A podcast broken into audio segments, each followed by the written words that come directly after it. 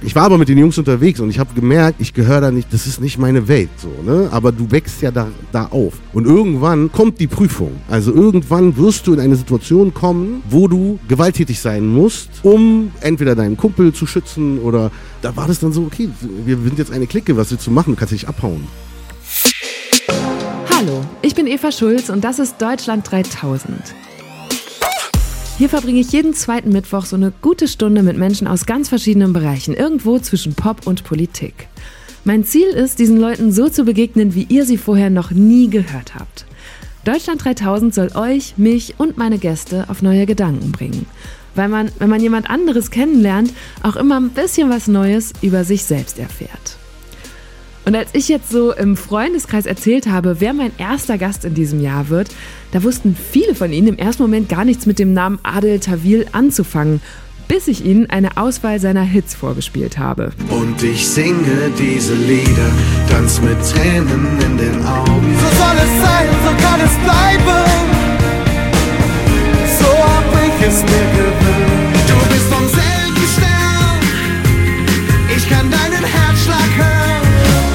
Jemand, der mein Herz versteht und der mit mir bis ans Ende geht? Diese Songs kann ich alle mitsingen. Ich kenne die meisten seit meiner Jugend, aber den Menschen dahinter habe ich erst in den letzten Wochen kennengelernt, als ich mich auf Adel vorbereitet habe.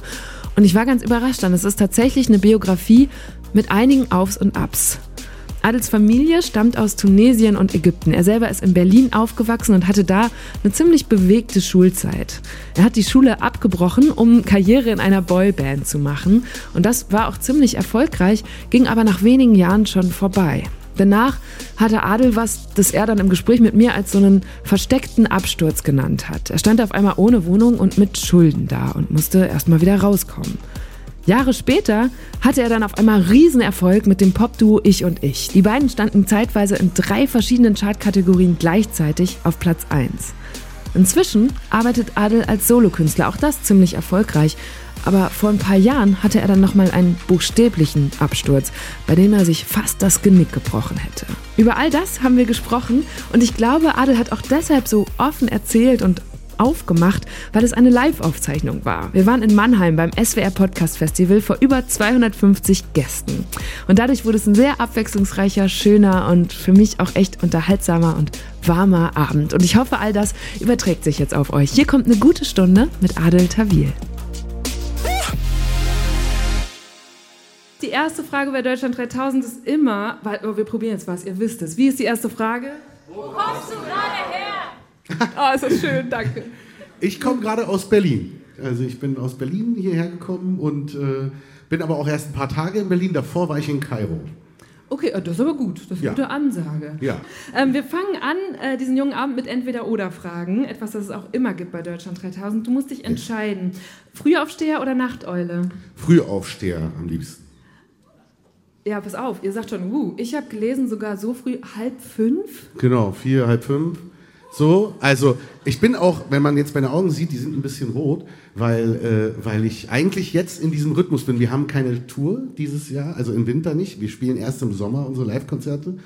Und äh, ich bin jetzt quasi viel in Berlin, mach, bin im Studio, mache ein bisschen Vorbereitung für das Album ähm, und gehe so um 21 Uhr, gehe ich so, tschüss. Okay, also das heißt, wir haben noch 50 Minuten. Genau, gehe dann so ins Bettchen und bin Stunde, dann, ne? genau, und wach dann wirklich um vier auf. So. Ich habe ja auch eine Tochter, mit der, manchmal gehe ich auch um halb acht, acht ins Bett. So. Okay, also wir haben länger, ne? also du versuchst Ja. dich ein bisschen länger wach zu halten. Nein, nein, alles gut, ich habe ja einen Kaffee getrunken. Ja, Jetzt, genau, jetzt du hast geht's Kaffee los. getrunken. Und vor allem, weil ihr, das sage ich vielleicht auch an dieser Stelle einmal, ein Privileg, das ihr gegenüber denen habt, die diese Folge nachher nur im Podcast hören, ist, ihr dürft nachher auch Fragen stellen. Aber davor habe ich noch ein paar. Ähm, zum Beispiel, da sind wir auch gleich wieder bei Kairo. Urlaub lieber in Ägypten oder in Tunesien? Oh, das ist eine böse Frage, weil meine Mutter kommt ja aus Tunesien, mein Vater aus Ägypten. Und ich muss sagen, also ich bin, als Kind war ich von beidem genervt, weil für uns hieß das immer, dass wir die Sommerferien komplett in diesen Ländern verbr- verbringen mussten, weil natürlich meine Eltern wollten ihre Familie dort besuchen und für uns Kinder war das aber so, boah, jetzt echt in Tunesien sechs Wochen irgendwie. Ähm, dann nächstes Jahr Ka Ägypten, Kairo ist jetzt auch nicht wirklich die kinderfreundlichste Stadt so zum Chillen. Äh, ist halt mit, mit, keine Ahnung, wie viele Millionen Menschen dort leben. Und ich habe es dann aber lieben gelernt und es ist wirklich ganz verschieden. Ägypten hat dieses kulturelle. Du wirst dich trotzdem gleich entscheiden müssen. Also, da ich ja gerne auch lecker esse und, äh, und, äh, und das Grüne mag, ja, ist Tunesien schon, also Tunesien ist, als was Essen angeht und so schon die Nummer eins und auch, auch dieses, diese Leichtigkeit. Es hat dieses, dieses, diese Maghreb-Mentalität, dieses bisschen afrikanische auch drin.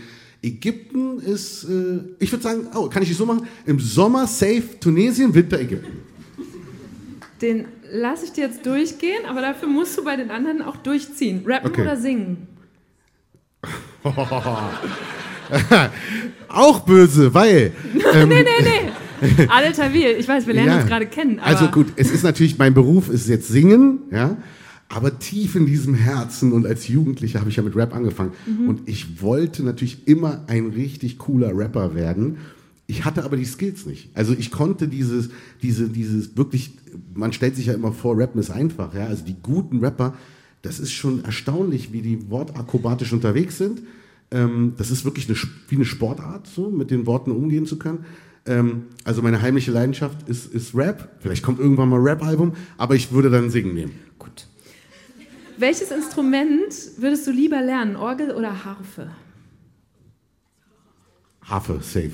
Ich habe eine Harfe.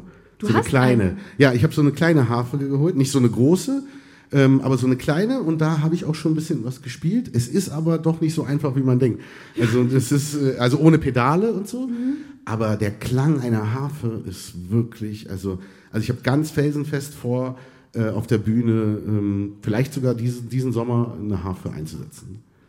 Also die, die ich, ich spiele, jetzt, ne? ich hat, Also, das war wirklich ein wild guess. Jetzt hat er einfach eine Harfe zu Hause. Ja. Ähm, Backstreet Boys oder NSYNC?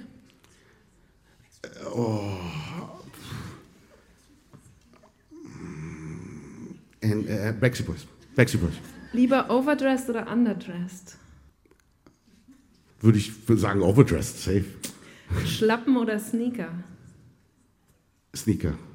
Stimmt es, dass du davon sehr, sehr, sehr viele zu Hause hast? Nicht mehr so viele, aber immer noch zu viele. Wie, Also, wie viele so ungefähr? also ich Brauchen hatte Sie auf jeden Fall weit Raum? über 200 Paar. Also ich hatte so bestimmt 350 Paar Sneaker oder so. Also für jeden Tag des Jahres hattest du Genau. ein Paar Schuhe. Richtig, aber man muss dazu sagen, also das sind Schuhe, die ich wirklich schon fast Jahrzehnte habe. Also ich schmeiße ja keinen Sneaker weg, wenn der, also es gibt unter den, den Sammlern gibt es halt so äh, ähm, ein paar Stücke und Brands, die halt wirklich sehr begehrt sind. Ne?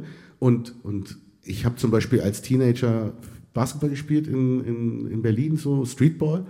Und damals war die Zeit von Chicago Bulls und Michael Jordan. Und wenn man da einen Schuh, der war damals natürlich auch schon sehr teuer, der hat da wahrscheinlich so 150 Mark gekostet oder so, so ein, so ein Jordan. Wenn du den jetzt noch hättest, dann würde der weit über 3000, 4000 Euro kosten, so mindestens. Also so sehr, und getragen. Was ist so ein Schatz, den du da hast? Ich habe so ein paar, paar Schätze, wobei, also Yeezys habe ich ein paar Schätze gehabt. Also die sind jetzt einfach nur nicht mehr so viel wert, weil äh, der hat ja ein bisschen Alarm gehabt und ich glaube, die Preise sind sehr, Gedroppt. sind sind sehr gedroppt, als man ihn gecancelt hat. Ja. Also keine so sichere Anlage. Nee, Ähm, Zeitreise, lieber vor oder zurück?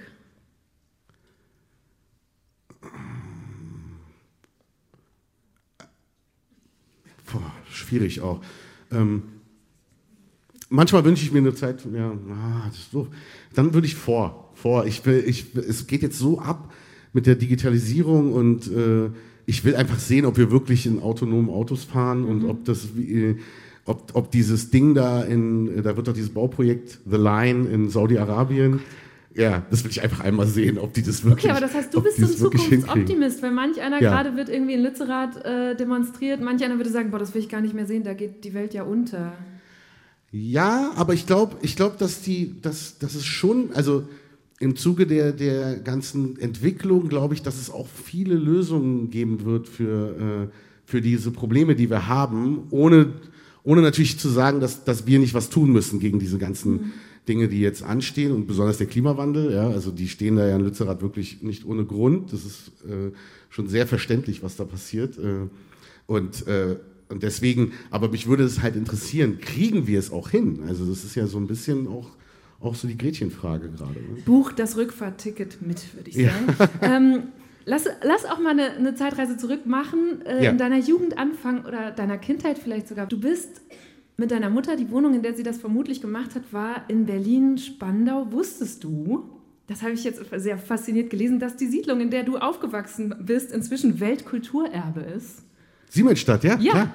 Ja, wegen Siemens, ne? Genau, ja, nicht wegen dir, aber du stehst auch auf Schade der Wikipedia-Seite. Also Adel steht auch auf der Wikipedia-Seite als prominenter Bewohner. aber diese Siemensstadt, ähm, ich interessiere mich sehr für solche Architektur, deswegen da habe ich sehr viel Zeit verbracht auf der Wikipedia-Seite. Die Siemensstadt ist gebaut worden Anfang des 20. Jahrhunderts. Da waren mehrere Siemens-Werke und dann ja ganz, ganz viele Wohnungen für Arbeiter, Arbeiterinnen. Und deine Mutter war eine davon, habe ich gelesen. Also sie kam als Arbeiterin zu Siemens und ich habe mich, also aus Tunesien nach Genau. Berlin. Ich habe mich gefragt, wie funktionierte das damals? Das war wirklich eine Initiative, also im Zuge dieser ganzen Gastarbeiter, die ersten waren, glaube ich, die Italiener, dann kamen die Türken in den 60ern und 70ern und äh, mein, meine Eltern kamen, ähm, also meine Mutter kam, äh, genau, also mit 19 Jahren, also 69, ähm, kam sie nach Berlin mit ganz vielen anderen tunesischen Frauen, die dann von Siemens ausgesucht worden sind, die dann in der, äh, bei Siemens arbeiten konnten.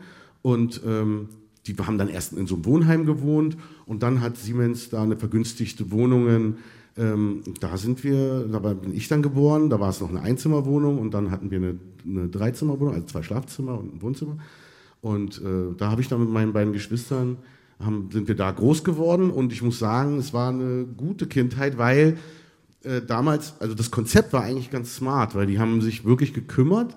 Und wir hatten ein super Sportzentrum, wir hatten gute Spielplätze, alles war irgendwie fresh gemacht. Und ähm, danach ging es ein bisschen runter, aber ich habe gehört, dass jetzt gerade wieder zwei Milliarden oder so werden jetzt, oder 20, ich weiß es nicht, heutzutage weiß man ja nicht, ähm, es geht schon, 20, 200 Milliarden werden jetzt Doppelwumms. für Doppelwumms wird jetzt In der Siemens für Spielplätze, Doppelwumms-Spielplätze werden Ja, jetzt man, gebaut. man muss sich ja vorstellen, also es gibt Fotos online, da kann man das sehen. Das sind halt so ganz langgezogene Häuserzüge, aber Genau. gleichzeitig nicht so Platten, sondern so Nee, nee, ist schön, süß. ordentlich, genau, Genau, ordentlich süß Süße. gemacht, Jeder ja. bekommt so seine Einheit, ne? So sehr behütet stelle ich mir das dann auch vor. Ja, total. geschützt. Und es war echt cool. Also ich muss, kann mich da nicht beschweren. Wir waren da, ähm, das war, also man, ich habe auch diese Identität übernommen. Also ich bin, wenn mich jemand fragt, wo kommst du her, dann sage ich nicht Spandau. Und das liegt nicht nur daran, dass man in Berlin Spandau so ein bisschen belächelt und sagt, Spandau gehört nicht zu Berlin, sondern äh, Charlottenburg und Spandau, die Grenze verläuft genau durch Siemensstadt. Wir haben technisch gesehen in Spandau gewohnt, aber wirklich das letzte Haus. Und dane- daneben wärst du dann offiziell Charlottenburger, aber ich sag immer, ich bin aus Siemensstadt. Du, und Charlottenburg hat sich auch ganz lange gewehrt gegen die Siemensstadt, weil sie nicht wollten, was stand da, dass ihre ähm, Arbeiterviertel. Genau, dass das, dass das elitäre Viertel zersiedelt wird. Da Ja, ich sehr gut. krass, das könnte genau so heute wieder passieren. Ja, genau. Und sowieso, also auch die Vorstellung, dass deine Eltern als so junge Leute nach Deutschland gekommen sind, das ist ja brandaktuell. Wir haben das ja jetzt wieder. Fachkräftemangel. Die Bundesregierung hat errechnet, 400.000 Leute aus dem Ausland brauchen wir eigentlich jedes Jahr. Ja. Und da habe ich mich gefragt, was wohl deine Eltern heute sagen würden, oder auch du aus heutiger Sicht, ist Deutschland überhaupt noch so attraktiv heute, wie es es damals für sie war? Vor allem Mit 19 ist ja krass, so die Kultur, das Land zu wechseln, den Kontinent sogar. Ja, also im Nachhinein muss ich wirklich sagen, na klar, je älter man wird, umso mehr respektiere ich diese, diesen Lebenslauf meiner Eltern, diesen Mut, in ein fremdes Land zu gehen, hier alleine zu sein. Ja, klar hat man dann irgendwie noch andere Arbeitskolleginnen gehabt und so und äh, ähm, aber sich dann auch so ein bisschen durchzuboxen, ja, also es war bestimmt nicht so einfach, auch noch Kinder in die Welt zu setzen, so und ähm, und sowohl mein Vater als auch meine Mutter, die haben das echt durchgezogen. Und ich glaube, auch heute noch gilt, also ich bin ja oft jetzt auch in den Ländern, in Ägypten und Tunesien. Und wenn man durch dort die Zustände anguckt, man sieht Entwicklung und natürlich auch der Mittelstand wächst in Ägypten und auch in Tunesien, ähm, wobei in Tunesien noch ein bisschen langsamer.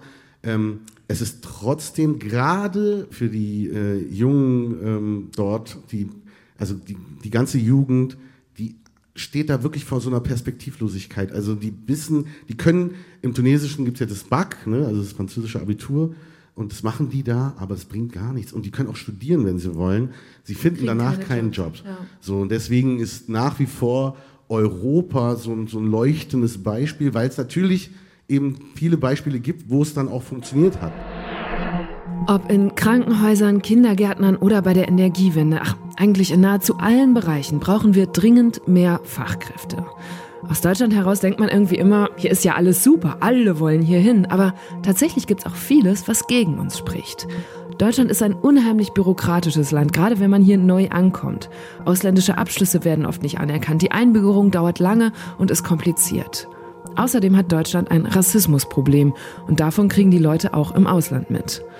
Wer überlegt, auszuwandern und sein Glück in einem anderen Land zu versuchen, schaut deshalb vielleicht eher in die USA, nach Kanada, Australien oder Neuseeland, wo die Sprachbarriere geringer ist, oder auch nach China, Japan und in andere EU-Länder, die ebenfalls intensiv um ausländische Fachkräfte werben. Die Ampelkoalition hat zuletzt mehrere Maßnahmen vorgestellt, mit der sie in dieser internationalen Konkurrenz bestehen will. Unter anderem sollen Abschlüsse bald schneller anerkannt werden und Arbeitgebende mehr Entscheidungsfreiheit bekommen. Außerdem soll das Einbürgerungsgesetz reformiert werden, sodass eine frühere Einbürgerung und die doppelte Staatsangehörigkeit für mehr Menschen möglich sind. Wenn man so ein bisschen einsteigt in die Materie, dann sieht man natürlich auch viele gescheiterte Existenzen, viele, die dann auch wieder zurückgehen oder, oder es halt dann nicht geschafft haben. ne? Haben nicht, das habe ich immer gelesen, auch deine Eltern immer mal mit dem Gedanken gespielt, in eines der beiden Länder zurückzugehen? Nee, nicht, nicht ernsthaft. Und jetzt, wo ich Ja. erfolgreich wurde und, und die Möglichkeiten geschaffen habe, dass man dort auch eine gute Zeit verbringt am Meer, zum Beispiel in Ägypten, ähm, das nutzen sie, aber meine Mutter sagt, nee, also ich brauche ich brauch mein C und A, ich brauche mein Dings, ich brauch, äh, äh, die machen, haben hier keine richtigen Kochtöpfe, das äh, Dings. Also und die liebt dieses, ne, so, also äh, die liebt es in Berlin durch die Wilmersdorfer Straße zu gehen und da ist, da ist der, das, der Rewe und der Lidl und der, wie sie auch alle heißen. Und da kriegt man alles und das ist alles da nicht so, nicht so toll. Und, und also die kriege ich da nicht mehr zu, zu sagen jetzt irgendwie, nee, also das war nie bei denen eine Option. Die lieben Deutschland wie ihr eigenes Land und, ähm, und haben aber zu uns als Kinder immer, also wir sind schon groß geworden mit diesem Damoklesschwert über uns. Ihr müsst, also wenn wir jetzt in der Schule sind, ne, ihr müsst äh, ähm, richtig, richtig fleißig sein, ihr müsst gut sein in der Schule, denn wir sind Ausländer hier, die werden, wenn du, wenn es um Job geht, dann wird der Deutsche wird den Job bekommen und nicht du, du musst besser sein als der, so und so. Und das war immer so ein Dings. Und wer weiß, wenn hier irgendwas passiert, dann müssen wir wieder zurück in, in die Länder. Also es war eher so, dann müssen wir wieder zurück. okay. Das war so ein bisschen so, wo, wir haben immer gedacht, was soll passieren, war, aber, also, es war alles so ein Also bisschen schon so eine innere Unruhe oder so. Schon, ja, ja. Also wir sind schon so aufgewachsen. Und hast du das beherzigt? Warst du so ein Streber? Nö, ich war kein Streber, aber ich war gut in der Schule eigentlich. Also wenn ich jetzt weitergemacht hätte, irgendwann kam halt das Thema, dann habe ich mich für andere Themen interessiert. Äh, und äh, so, ne, Pubertät und so. Aber ich war auf einem Gymnasium, auf einem sehr guten in Spandau, die Freier von Stein Gymnasium. Ähm, und da waren wir eigentlich nur zwei, ich glaube drei Kids mit Migrationshintergrund. Also ich aus, ne, und dann noch zwei mit türkischem Hintergrund. Und äh, die beiden mit türkischem haben es auf jeden Fall, die haben das Probejahr nicht überlebt, die sind direkt dann runtergeflogen und, äh, und ich habe hab da einen guten Job gemacht, ich war auch sehr beliebt, aber ich habe dann irgendwann angefangen Graffiti zu sprühen und das habe ich dann dummerweise auf Klassenfahrt in Berchtesgaden ähm, kam ich auf die Idee, yo, ich muss hier representen, Berlin ist da. So, da habe ich die Sprühdose rausgepackt und habe hab so ein Piece gemacht, was, also Piece heißt quasi den riesen Schriftzug, einmal so, ja, so groß wie die Wand fast. Also richtig so ein riesen Ding. Und, Halb äh, Berchtesgaden war quasi Berchtesgaden wusste, Berlin ist in Town. Unten drunter auch so Berlin. Äh, 1900, was war das? Äh, 92 oder so. Und äh, ja, dann, dann bin ich das Halbjahr danach, neunte Klasse, achte Klasse oder neunte, habe ich dann auch nicht mehr überstanden. Wie, also dann haben sie dich von der Schule geworfen. ja, weil ich war immer so, ich war, ich war gut in der Schule, aber ich habe immer nur so viel gelernt, um durchzukommen. So. Und bei mir war immer auf der Kippe, also immer so drei Minus, vier Plus, so, ähm, dann ein paar Fächer waren auch zwei und so, aber jetzt nie strebermäßig. Aber, äh, und die, die vier Plus wurde dann auf jeden Fall entweder eine vier Minus oder direkt eine fünf. So, dann hatte ich drei Fünfen, tschüss. Ja. Berchtesgaden, never forget. ja, das Aber das heißt, passieren. du warst, du bist als Teenager in dieser Hip-Hop-Kultur der 90er Jahre aufgewachsen. Genau, Das ja. war ja wirklich so goldene Zeiten für Absolut. diese, für diese Szene. Was hat die dir damals bedeutet oder warum hat die dich so angezogen? Für mich war es immer super schwierig, weil ich war irgendwie kein, also ne, mit dem arabischen Hintergrund, äh, ja, aber so arabisch war ich nicht. Und wenn ich in Ägypten oder Tunesien war, dann war ich immer der Deutsche. So, ah, das ist doch der aus Deutschland und konnte auch die Sprache natürlich nicht so gut. Also es war immer ganz klar, der ist, der ist nicht von hier. In Deutschland war ich auch irgendwie nicht, dann nicht der Deutsche, sondern irgendwie der mit dem arabischen Hintergrund. Und dann habe ich mich immer so, dachte ich, hey, nee. So, und dann habe ich gesehen, da ging es so los mit Hip-Hop. Und es war ja eher so eine schwarze Kultur in, äh, in, äh, in Amerika, aus den USA. Und, und dann dachte ich, ey, okay, aber ich bin ja auch aus Afrika. Also ich habe ja in Tunesien und Ägypten ist technisch gesehen Afrika. Also bin ich Afrikaner. So, und dann, dann habe ich Represent. auch so... Represent. Und dann hatte ich so ein, so ein, so richtig so ein, so ein Ledermedaillon so ein, so ein, mit, dem, mit dem afrikanischen Kontinent und den Reggae-Farben drauf und so. Und habe mir meine Haare so, ne, so äh, hab, hab Arrested Development gehört, ne, super Band damals. Und habe die so zu Braids gemacht und Mütze auf. Und, und das war so mein Einstieg.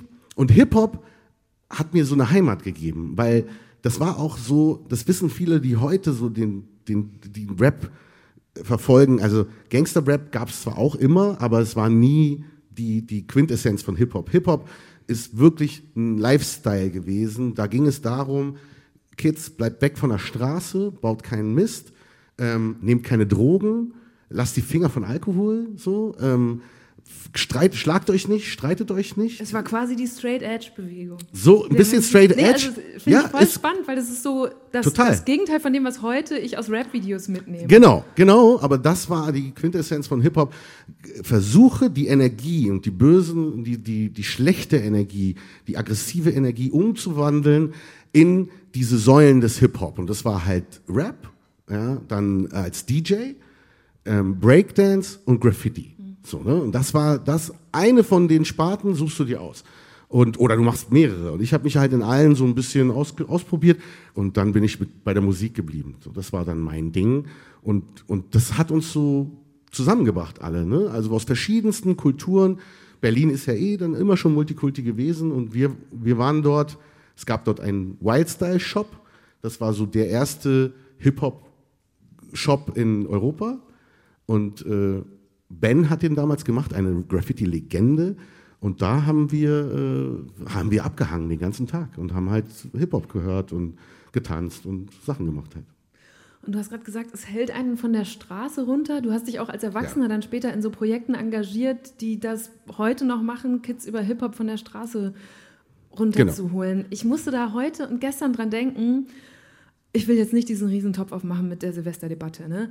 aber die Debatte ist gerade in Deutschland wieder so groß. Ähm, haben wir in den letzten Jahrzehnten was versäumt? Haben wir Menschen nicht gut genug integriert? Und wie können wir das besser machen? In der Silvesternacht gab es in mehreren deutschen Städten heftige Krawalle. Polizei und Rettungskräfte wurden dabei zum Teil mit Böllern, Raketen und Schreckschusspistolen angegriffen und verletzt.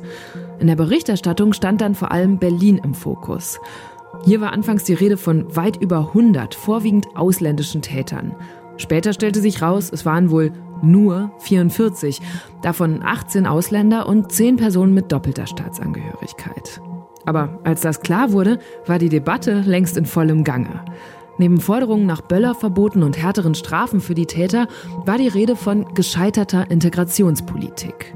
Die Berliner CDU forderte, dass die Vornamen der Täter mit deutschen Pässen veröffentlicht werden sollten.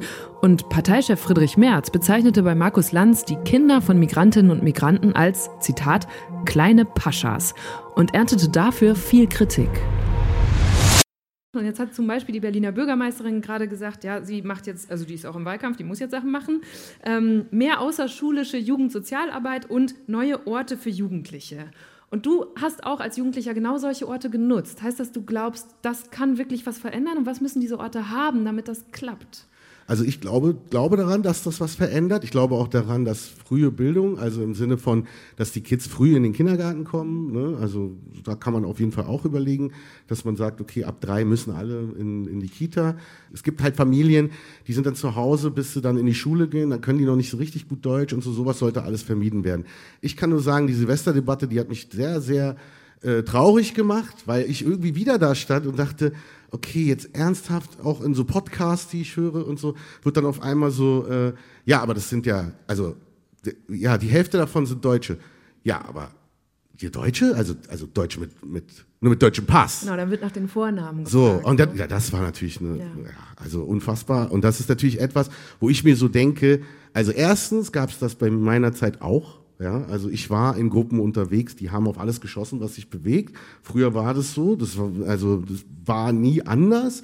Klar, mit den Helfer und Helferinnen, das ist nochmal eine andere Qualität. Das, das, und, aber auch das überrascht mich jetzt in Berlin-Neukölln nicht wirklich. So. Und jeder Berliner, der in Berlin groß geworden ist, weiß das.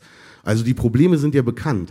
Und dann irgendwie jetzt den ganz großen Hammer rauszuholen, der sagt mir die Vornamen, ja, okay, klar. Aber also da gibt's viel zu tun, ja, das muss gemacht werden, aber diese, diese Sprache, da fängt's ja auch immer so ein bisschen an, die ist schon wieder so, dass ich natürlich dann die Leute verstehen kann, die sich sagen, ja, nee, also ganz, egal was ich mache, ob ich was Gutes mache oder nicht, ich bleib halt der Hakan oder der äh, Adel oder der Murat, so und äh, und dieser Generalverdacht, das ist halt dann schon einfach nicht der richtige Weg, glaube ich. So, ne? Und mir hat es sehr geholfen, dass der Berliner Senat und ich war wirklich mit, also ich war beim Messerstechereien dabei, ich war, also habe das gesehen, bin, ne, war äh, nicht, dass ich jetzt, ne, ich war immer, ich habe immer gemerkt, ich war aber mit den Jungs unterwegs und ich habe gemerkt, ich gehöre da nicht, das ist nicht meine Welt, so, ne, aber du wächst ja da, da auf. Und irgendwann kommt die Prüfung, also irgendwann wirst du in eine Situation kommen, ja, wo du gewalttätig sein musst, um entweder deinen Kumpel zu schützen oder, ne, also da sind andere Typen aus der an, ne, früher gab es auch Gangs und so äh, in Berlin. Da war das dann so, okay, wir sind jetzt eine Clique, was willst du machen? Du kannst nicht abhauen. So. Und was war diese Situation bei dir?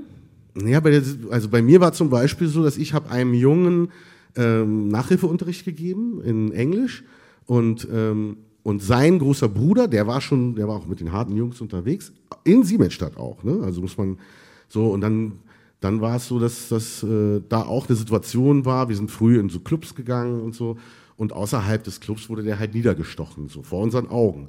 Der ist auch gestorben, so und das das ist halt etwas, das hast du jetzt nicht nur einmal mitbekommen. Als ich vom Gymnasium runtergeflogen bin und dann auf die Gesamtschule gegangen bin, ähm, an dem Tag, der, da gibt es den Tag der offenen Tür.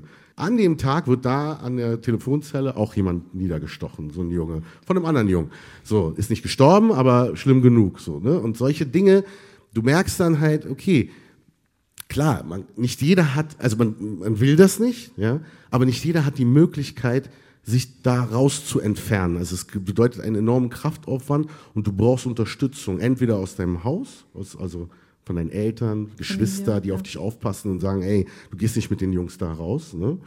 Oder ähm, aus der, aus der Schule Leute, ne, Vertrauenslehrer, die irgendwie sagen, ey, du machst, bist hier mit den falschen Leuten der Umgang und so, ne? Und, äh, und bei mir war das so, dass ich das nicht wollte und gemerkt habe, okay, ähm, ich habe halt nach was anderem gesucht. Und eben genau dieser Hip-Hop-Shop hat mich mit Leuten zusammengebracht, die ähnlich wie ich gedacht haben, die gewaltfrei sein wollten, die diesen ganzen Mist nicht machen wollten. Und, und das war dann äh, eine super Geschichte vom Berliner Senat, gab es das Hip-Hop-Mobil.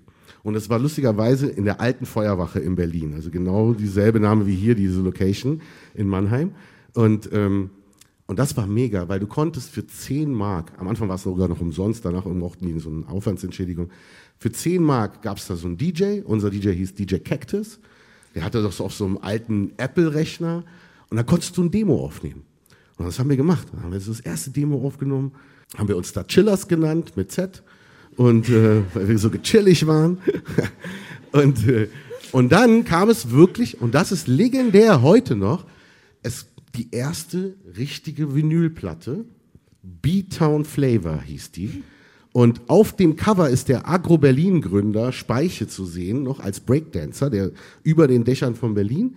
Und da waren alle möglichen kleinen Bands, die äh, in Berlin aus allen Bezirken auch, Steglitzer, SPC aus Spandau, Harlequins aus Kreuzberg und wir eben auch, da Chillers. Desu war dabei, das ist der DJ von Sido heute und Produzent. Und das war mit 1994, da war ich 16, kam diese Platte und das war natürlich so, hey, wow, ich habe hier eine eigene Vinyl gepresst und das hat alles Berlin bezahlt. Ne? Das hat, hat, ja, aber das hat mir wirklich, da bin ich richtig dankbar für, weil das hat mir die Möglichkeit gegeben, dieses Erfolgserlebnis hat mir gezeigt, warte mal, ey, da geht ja was. So, ey, Studio war auch geil. Wir waren in so einem richtigen Tonstudio. Haben da, haben da aufgenommen, so wie die, wie die Stars aus, wie Michael Jackson und Prince. So, Und dann hat Adel Tawil die Schule abgebrochen, that's right. hat noch eine Band gegründet, die auch ein Z am Ende hat, nämlich The Boys. The Boys mit Z, das kam von der Chiller. Ich habe das heute auf der Zugfahrt hierher gehört. So, es hat mir gut, es hat mich gut reingemacht, weil ihr müsst euch vorstellen, es war so deutsche Backstreet Boys, schon. Ne? Darf Ja. ich kurz beschreiben, weil es waren immer so fünf Jungs in so matching Outfits und ihr habt dann, ich habe diese Videofotos gesehen, sie standen auch wie die Backstreet Boys, also immer so breitbeinig, so, so mit den Händen in den Taschen, so. So, also wirklich so richtig dieses Ding. Yeah, to all the ladies out there, it's 1997 and we're coming back at you. So please get around.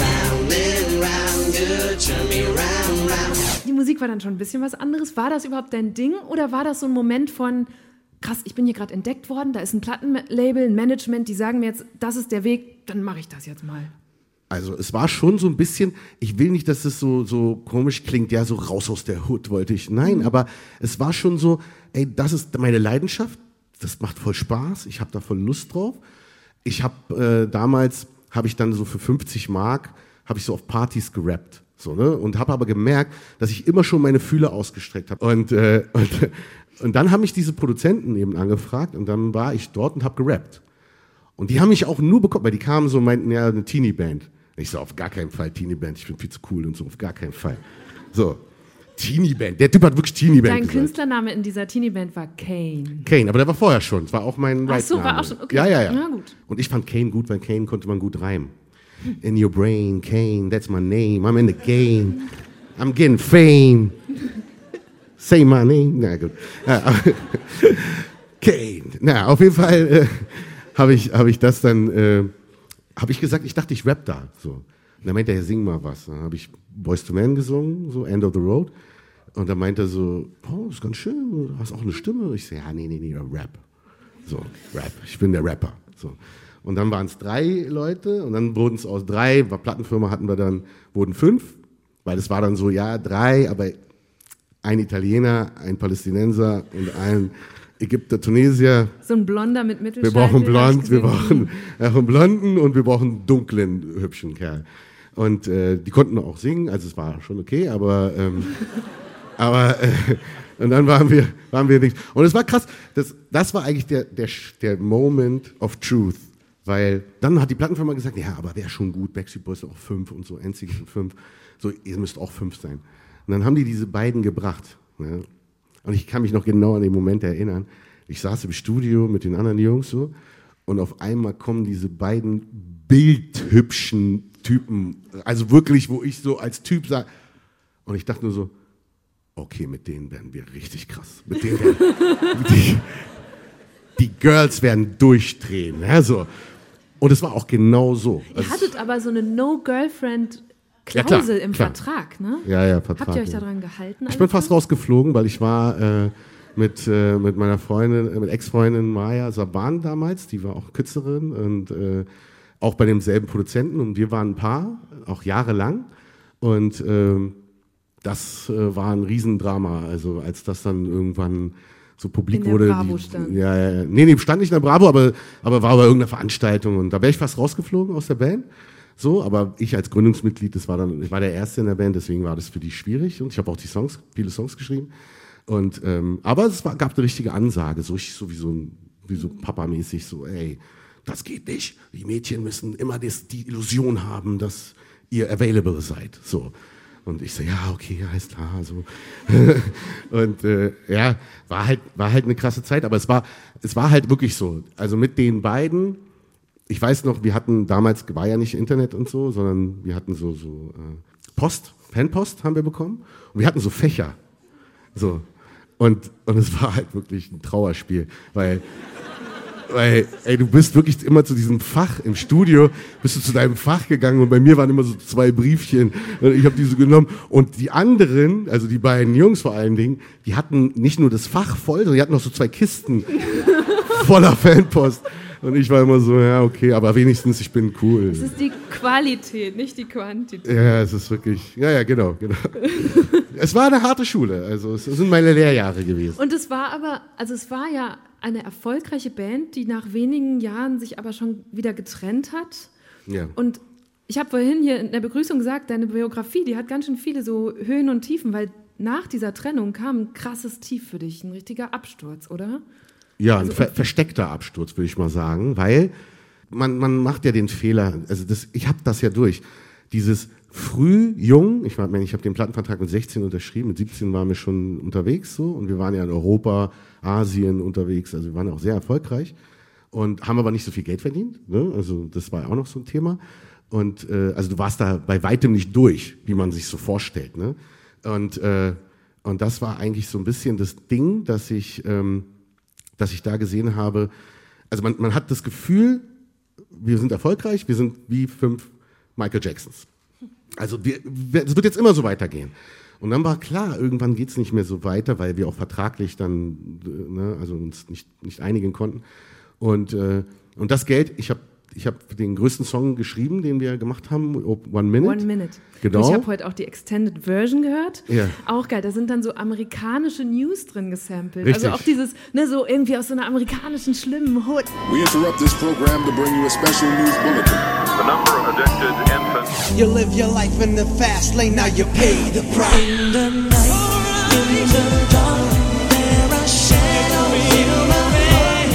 Ja, ja, wir sind nach L.A. geflogen, um ein Video in New York zu drehen. Das war so, so lustig, New Yorker Kulisse sozusagen. Ähm, ja, damals hat man auch Geld bezahlt. Also ich glaube, das Video hat 250.000 Mark gekostet. Also Das wäre heute undenkbar.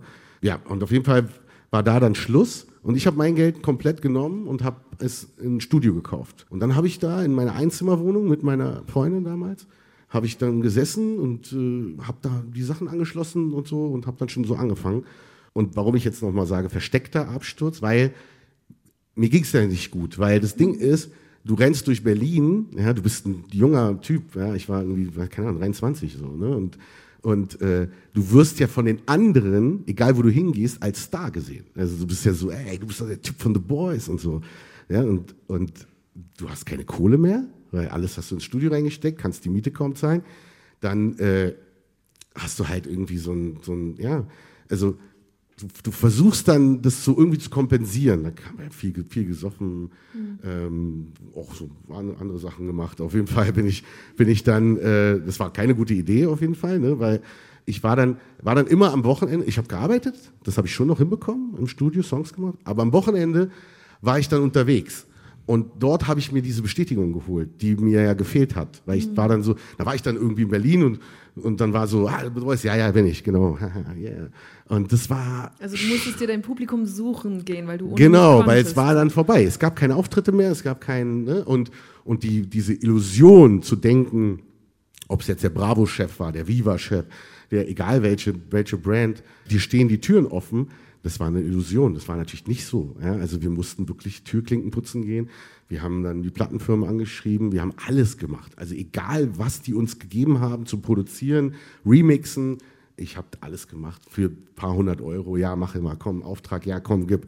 So, schick mir, wir wollen irgendwie Schauspieler da. Damals war es so, dass die Plattenfirmen so Schauspieler zum Singen bringen wollten. Ne? So bei- heute die Influencer. ja, weil, weil so Oli P. hat funktioniert, Yvonne Katterfeld hat funktioniert, waren alle bei GCSZ und dann haben die gesagt so, ja, dann äh, hier probier mal den Schauspieler, den Schauspieler. Dann haben wir dann einen Schauspieler dazu gezwungen zu singen und so, hey, mach mal so, mach mal so. So ist nie rausgekommen, aber wir haben halt 500 Mark oder Euro bekommen. So, ne? und, äh, und so haben wir uns so durchgeboxt, bis äh, Annette Humpe ins Studio kam. Vor Annette Humpe habe ich eine Frage, weil du gerade sagtest, du, du bist dann am Wochenende raus und hast dir die Bestätigung gesucht. Kannst du heute ohne Publikum?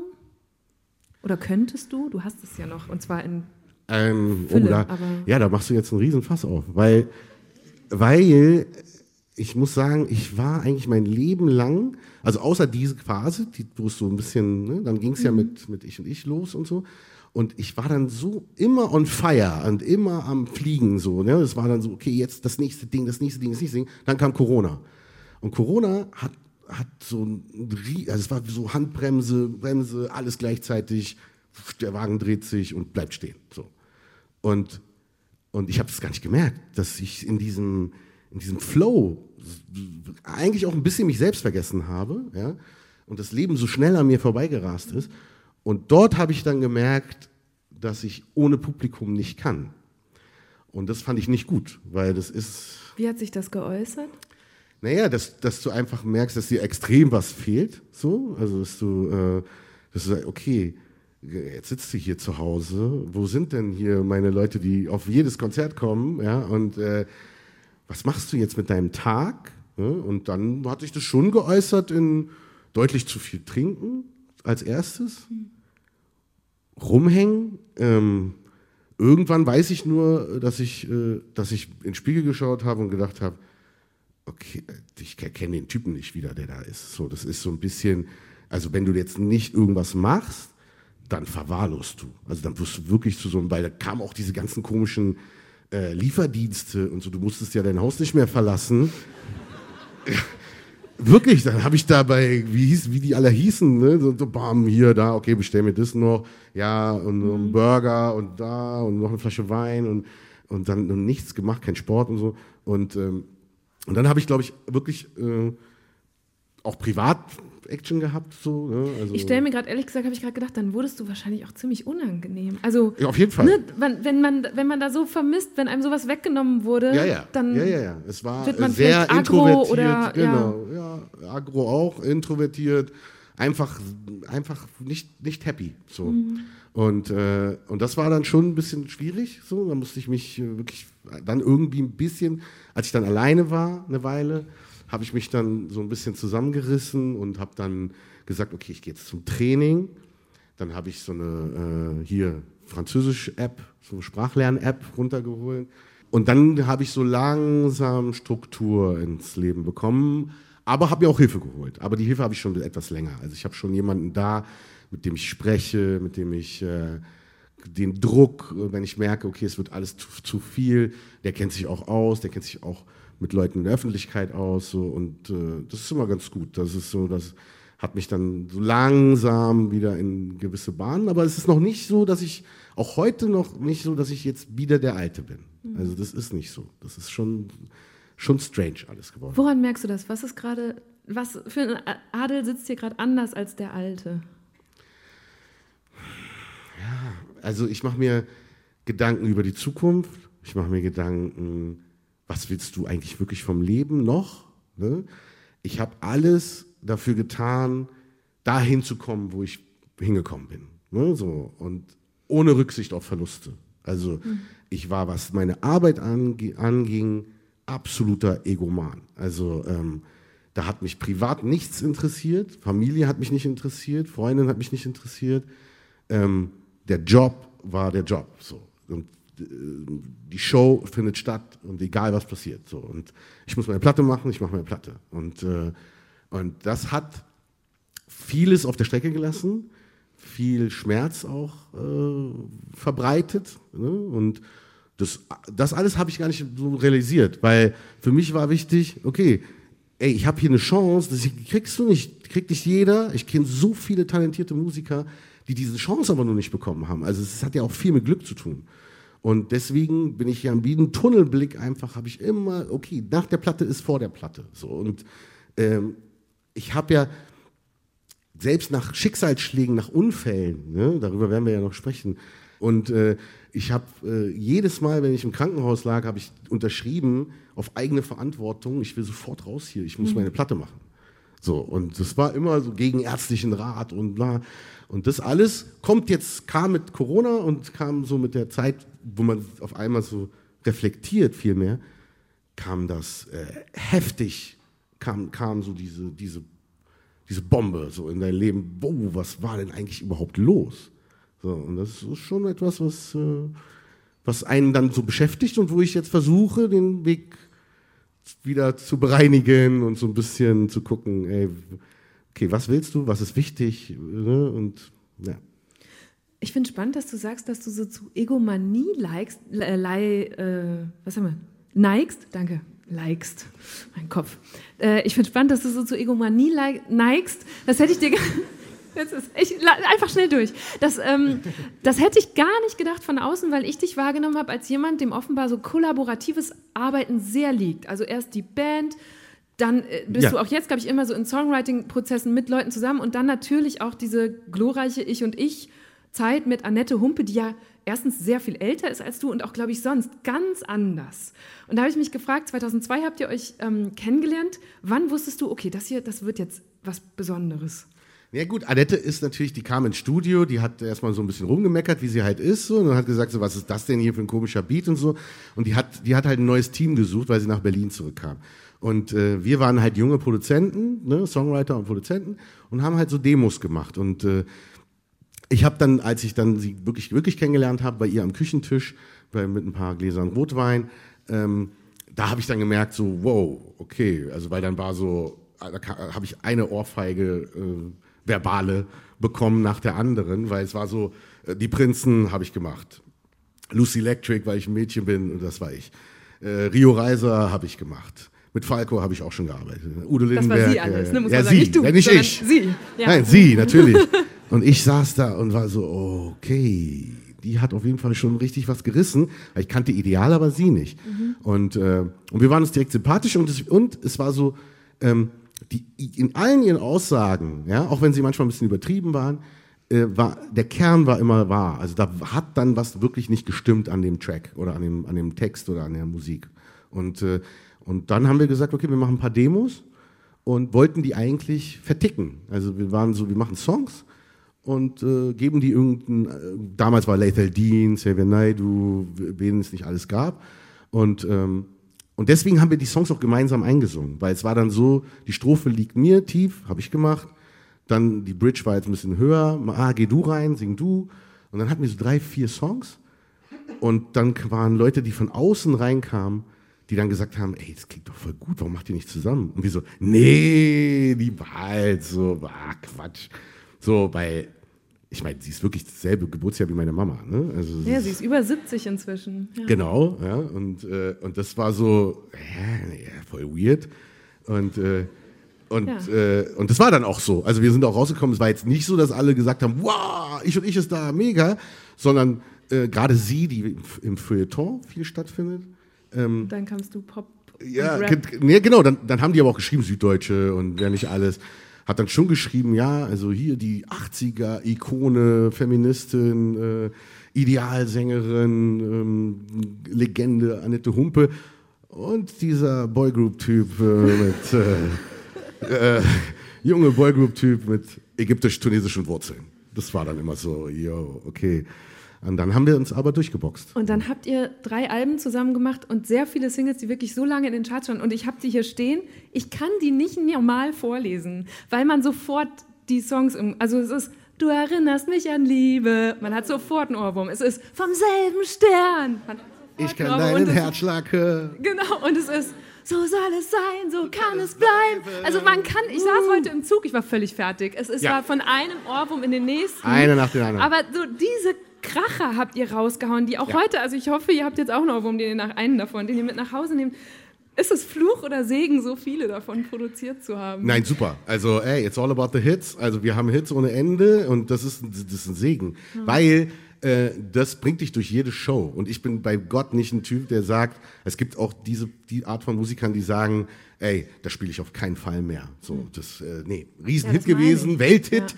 Und dann gibt's so äh, Leute, die dann sagen, nee, ich gehe auf Tour, aber ich spiele den großen Hit nicht. Ey, yo, weil da, ey, die Leute, die, das war ja eine Zeit und ich, ich habe das geliebt und ich liebe das heute noch, die Songs zu spielen und die fühlen sich auch immer noch mal anders an. Jedes Lied durchlebst du noch mal diese Zeit und und äh, der Song stark, ja und du glaubst, ich bin stark und ich kenne den Weg. Ja, klar. Das ist jedes Mal eine Erinnerung für mich an diese Zeit, an diese Zeit, wo du manchmal, wo du dich nicht schämen brauchst, Mhm. auch mal schwach zu sein, so ne und ähm, und äh, deswegen gibt es mir was, dem Publikum gibt es was und es ist echt ein Segen, dass ich, da- dass ich so eine solche Fülle an bekannten Liedern habe. Und du glaubst, ich bin stark und ich kenn den Weg. Du bildest dir ein, ich weiß, wie alles geht.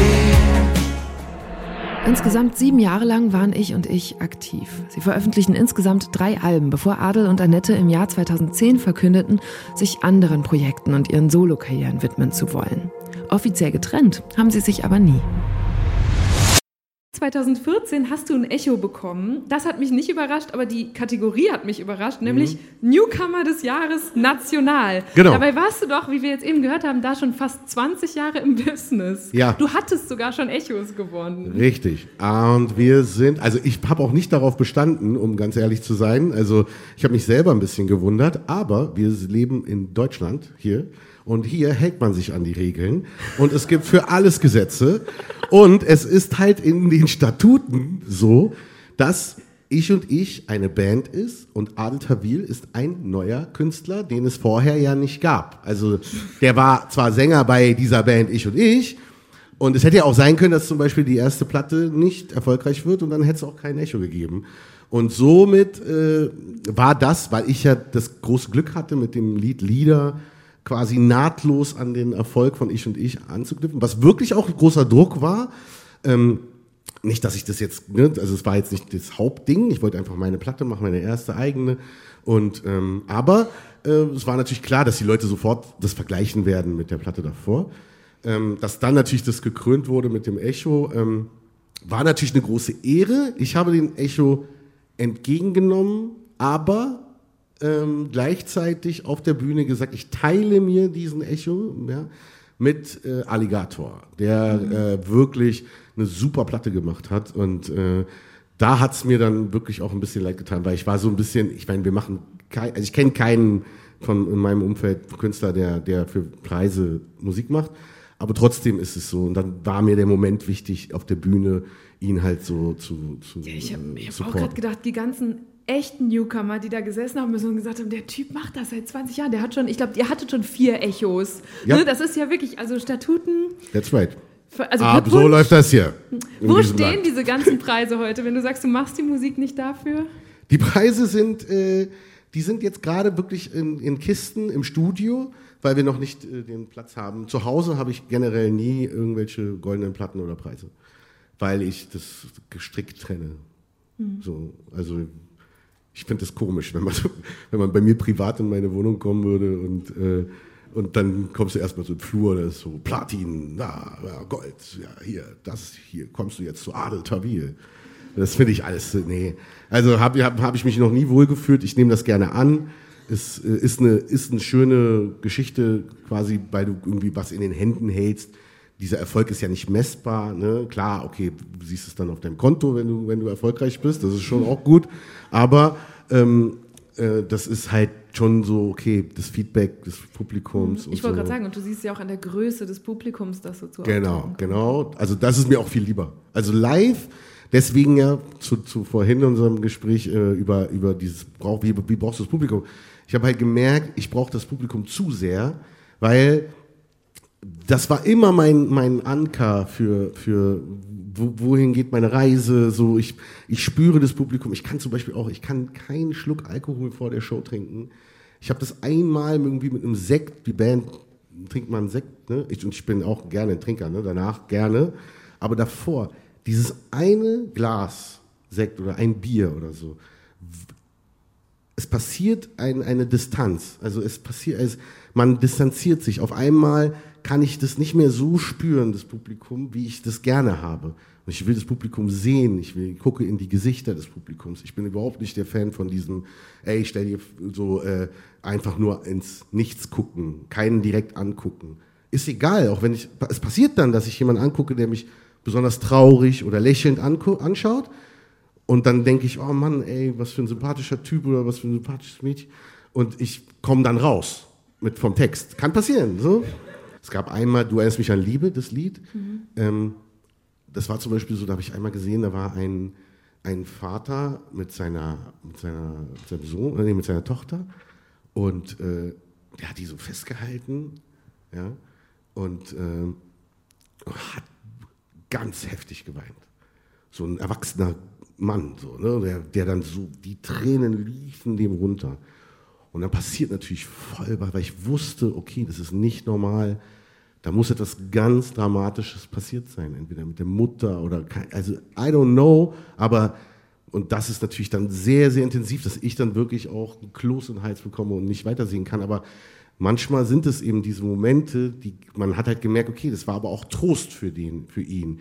Und er hat halt so seine Tochter so vorne gehalten, damit sie das nicht sieht, ne? so, dass er weint. Und ähm, das sind die Momente, die vergesse ich dann nie wieder in meinem Leben. Du erinnerst mich an Liebe. Ich kann sehen, wer du wirklich bist. Du erinnerst mich daran, wie es sein kann. Du hast gerade schon gesagt, du konntest an diesen Erfolg, der, ich würde behaupten, deine Nullerjahre geprägt hat von Ich und Ich, nahtlos anschließen als Solokünstler.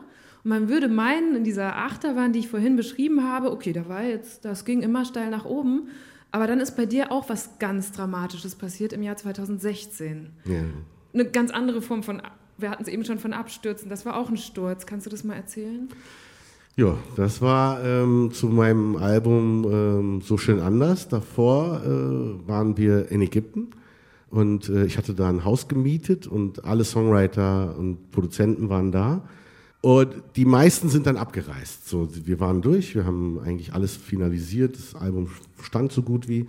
Und dann äh, sind die abgereist und wir saßen, ich saß mit meinem Produzenten Sebastian Kirchner am Pool so, haben ein Bierchen getrunken und waren so wow und ähm, äh, entspannt, also waren jetzt ne, so und dann wirklich und es ist so ein Ding, warum ich, warum ich sage, ey, da gibt es doch einen Unterschied und Frauen sind einfach auch ein bisschen schlauer als Männer. Ähm, das war so Typen unter sich, so und ich habe die Story jetzt noch nie so erzählt, ja. Also weil in den Medien war dann nur, okay, der ist in den Pool gesprungen und ist dann irgendwie irgendwie äh, aufgekommen, doof. Ja? Das Ding war, es gab dort einen Reifen. Ich hatte im Supermarkt so einen Star Wars Schwimmreifen gekauft. So, und dann stand ich so da und war so, Jo, Sebastian, meinst du, ich komme mit meiner Plauze da durch? Und er guckt mich an und sagt so, Adel, sei nicht albern. Das waren die letzten Worte, die er gesagt hat. Adel, sei nicht albern. Und ich springe durch diesen Reifen. Und ins Wasser. durch. ins Wasser und natürlich, ganz logisch, ja, ich bin ja nicht Flipper, der Delfin, ist natürlich der Winkel des Sprungs, um da vernünftig mit meinem Bauch durchzukommen, ein wenig steiler gewesen, als er normalerweise hätte sein sollen. Äh, ja, als er sein sollte. Und ähm, dann äh, hat's Bumm gemacht hier vorne. Und dann bin ich äh, raus aus dem Wasser und habe äh, geblutet. So. Okay, aber du konntest raus aus dem Wasser. Das war schon mal äh, Nummer eins Glück, äh, once in a lifetime Glück. So, dann bin ich raus aus dem Wasser und, äh, und ja, das kann ich keinem erzählen.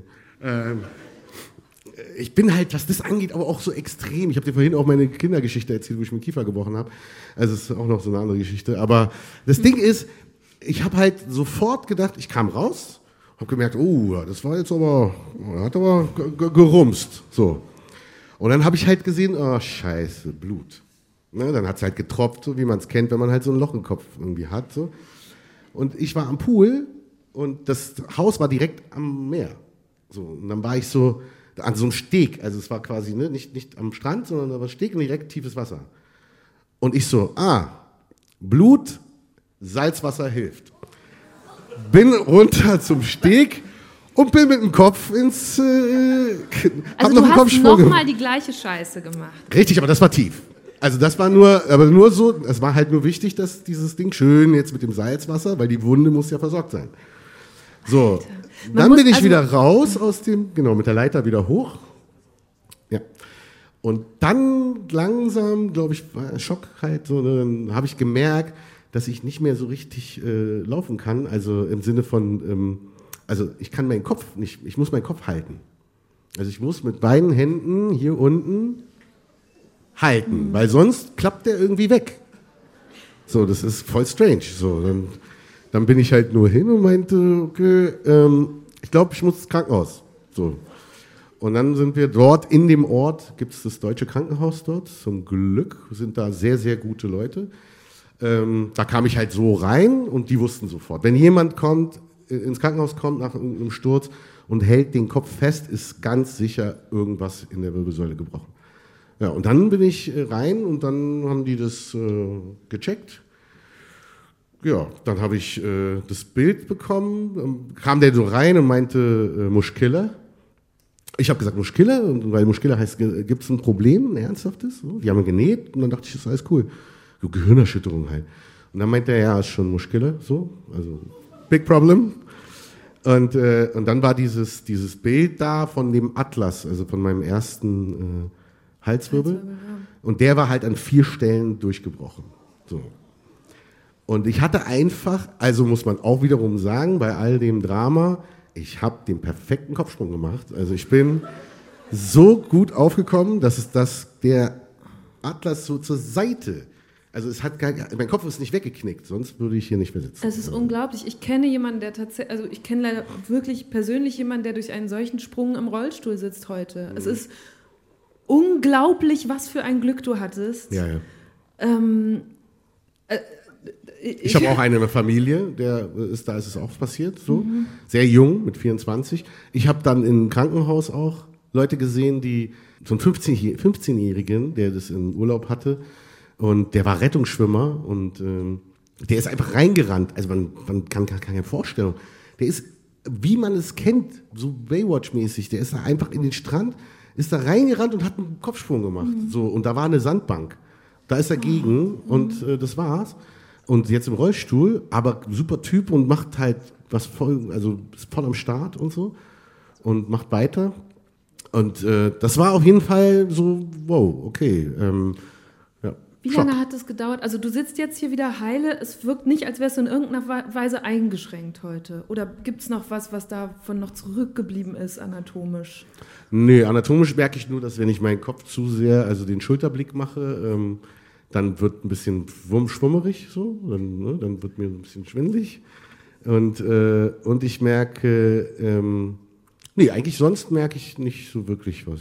Ja. Und was hat das mit dir gemacht? Also gerade wenn du sagst, du hast Leute gesehen, Ja, ja. äh, ne, wie es auch hätte ausgehen können, das, das, da, da, was geht dann in einem vor?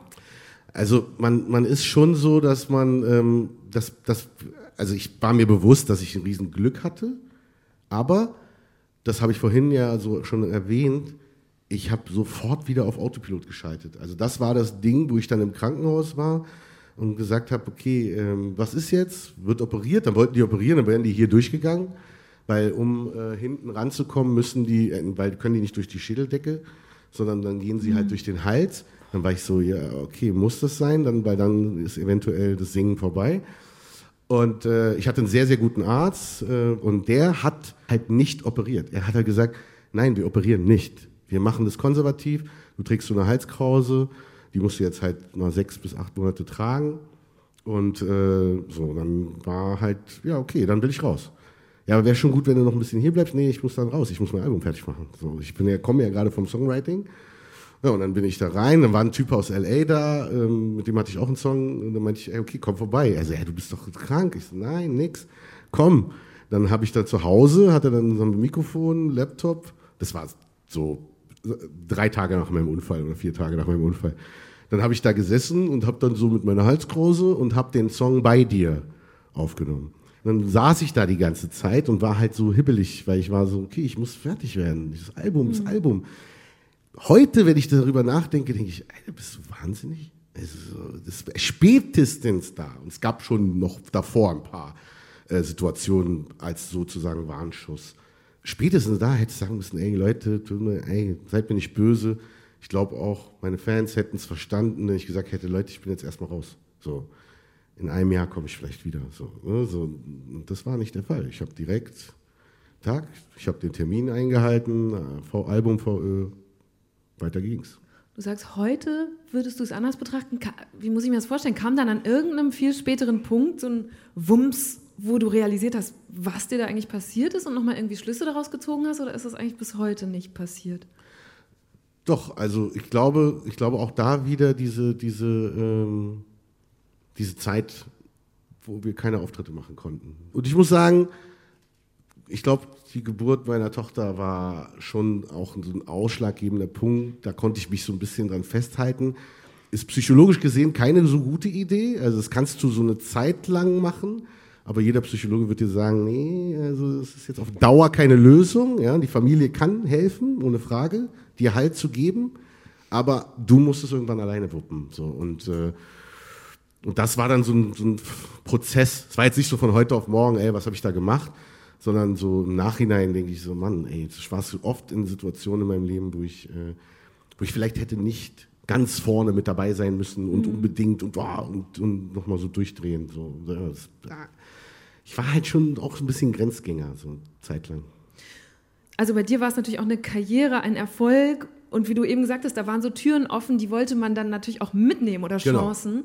Genau. Und gleichzeitig gibt es wahrscheinlich auch hier ein Publikum und ich würde mich auch da nicht von ausnehmen, ganz viele Leute, die sagen, ja, Beruf und Karriere, das ist so wichtig und ähm, auch auf eine Art so leicht, weil man ganz oft im Beruf weiß, was man als nächstes erreichen können ja, genau. will, wollte ja. oder was andere von einem erwarten, was die nächste Beförderung, der nächste Erfolg, das nächste, worauf man hinarbeitet, sein sollte. Ich habe das Gefühl, dass gerade jüngere Generationen da in Europa, in Deutschland schon so sehr hingetrimmt werden. Das ist auch das Leichteste, wo man sich so vergleichen kann. Wenn du jetzt, also einerseits merkt man dir an, das hast du auch immer noch in dir drin, zügelst dich vielleicht so ein bisschen anders.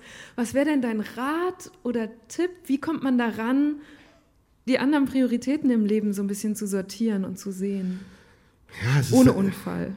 Ja, ja, genau, ohne Unfall, am besten ohne Unfall. Und äh, es ist natürlich immer schwierig, ja, wenn ich jetzt in meiner privilegierten Situation ja sage, ja, Leute, versucht eine gute Work-Life-Balance und so, ne, weil ähm, manche Leute können sich das ja gar nicht erlauben, ne? Also die müssen halt arbeiten, manche müssen zwei Jobs machen, um halt überhaupt über die Runden zu kommen, ne?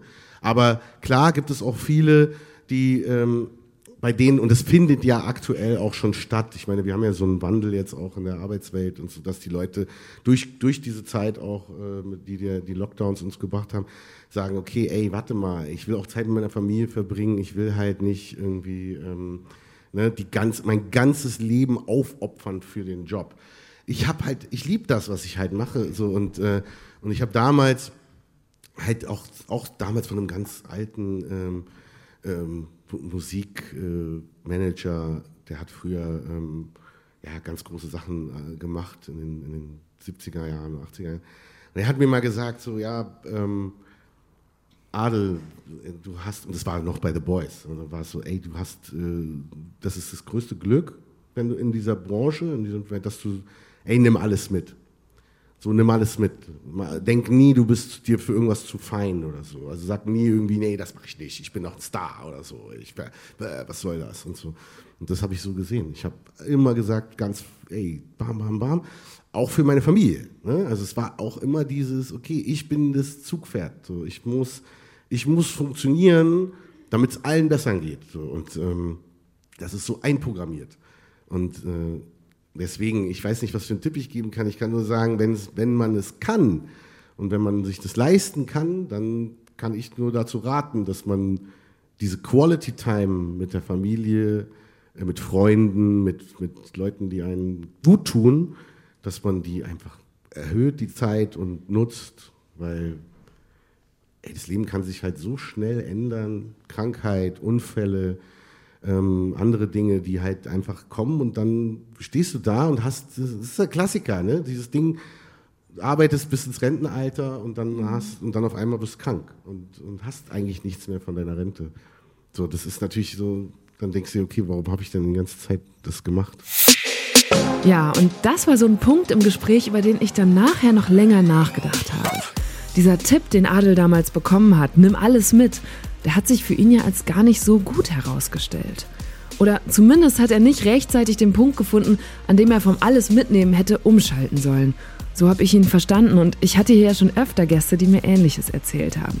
Der Beruf, die Kunst, die machen einen erfolgreich und bekannt, vielleicht sogar, wie im Fall von Adel, auch ein bisschen abhängig davon, immer Publikum zu haben. Aber macht einen das allein auch langfristig glücklich?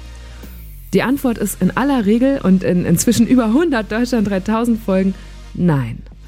Und das finde ich gerade so zum Anfang eines Jahres, wo viele sich vor ein paar Wochen noch Vorsätze gemacht haben und vielleicht in einem bestimmten Bereich ihres Lebens neu durchstarten wollten, nochmal einen wertvollen Gedanken. Der Podcast-Festivalabend mit Adel ging noch ein gutes Stück länger, weil er auch Fragen aus dem Publikum beantwortet und sogar noch für uns gesungen hat. Und ich fand es richtig schön, nach drei Jahren Pause endlich mal wieder eine Live-Aufzeichnung zu haben. Und ich glaube auch, dass durch diese sehr gemütliche Atmosphäre und das sehr zugewandte und offene Publikum, das wir da hatten, Adel noch mal mehr erzählt hat als in den Interviews, die ich im Vorfeld gehört und gelesen hatte. Deshalb an dieser Stelle auch nochmal vielen Dank an alle, die dabei waren. Es war auch richtig schön, die Deutschland 3000 Hörerinnen und Hörer mal in echt zu sehen und zu treffen. Ich hoffe, dass sich dafür ganz bald wieder eine neue Gelegenheit ergibt. Ab jetzt hören wir uns auf jeden Fall wieder alle zwei Wochen. Dann kommt immer mittwochs eine neue gute Stunde. Deshalb aktiviert am besten jetzt direkt die Glocke oder Benachrichtigungen in eurer Podcast-App, damit ihr die nächste Folge nicht verpasst. Mein Name ist Eva Schulz. Ihr findet mich und Deutschland 3000 auch auf Instagram und TikTok. Und wie immer will ich euch zum Schluss noch einen anderen Podcast empfehlen. Die Tagesschau hat ein ziemlich fettes neues Projekt gestartet, das heißt 11KM. In jeder Folge präsentiert meine Kollegin Viktoria eine spannende Recherchestory aus Politik, Wirtschaft, Kultur oder Sport. Bei 11KM sind die besten Recherchen der ARD an einem Ort. Und die wollen wir so erzählen, dass man richtig abtauchen kann. Wir gehen tief ins Thema und sind dabei oder genau deshalb verständlich. Wir haben also ein starkes und wahnsinnig vielseitiges Netzwerk aus Journalistinnen und Journalisten, mit denen wir über ihre Recherchen sprechen können. In den ersten Folgen ging es zum Beispiel um Donald Trumps neue Anhängerinnen und Anhänger, die so ganz anders sind als klassische amerikanische Konservative. Oder auch um das neue deutsche Einwanderungsgesetz. 11KM findet ihr jeden Tag von Montag bis Freitag exklusiv in der ARD Audiothek. Und jetzt macht's gut, bis bald. Deutschland 3000, eine gute Stunde mit Eva Schulz, ist ein Podcast von Funk und Enjoy. Redaktion Gina Toneik, Isabella Schreier, Melanie Litzbar und Christine Geilig. Produktion Isabella Schreier. Social Media Lena Link. Sounddesign Soundquadrat.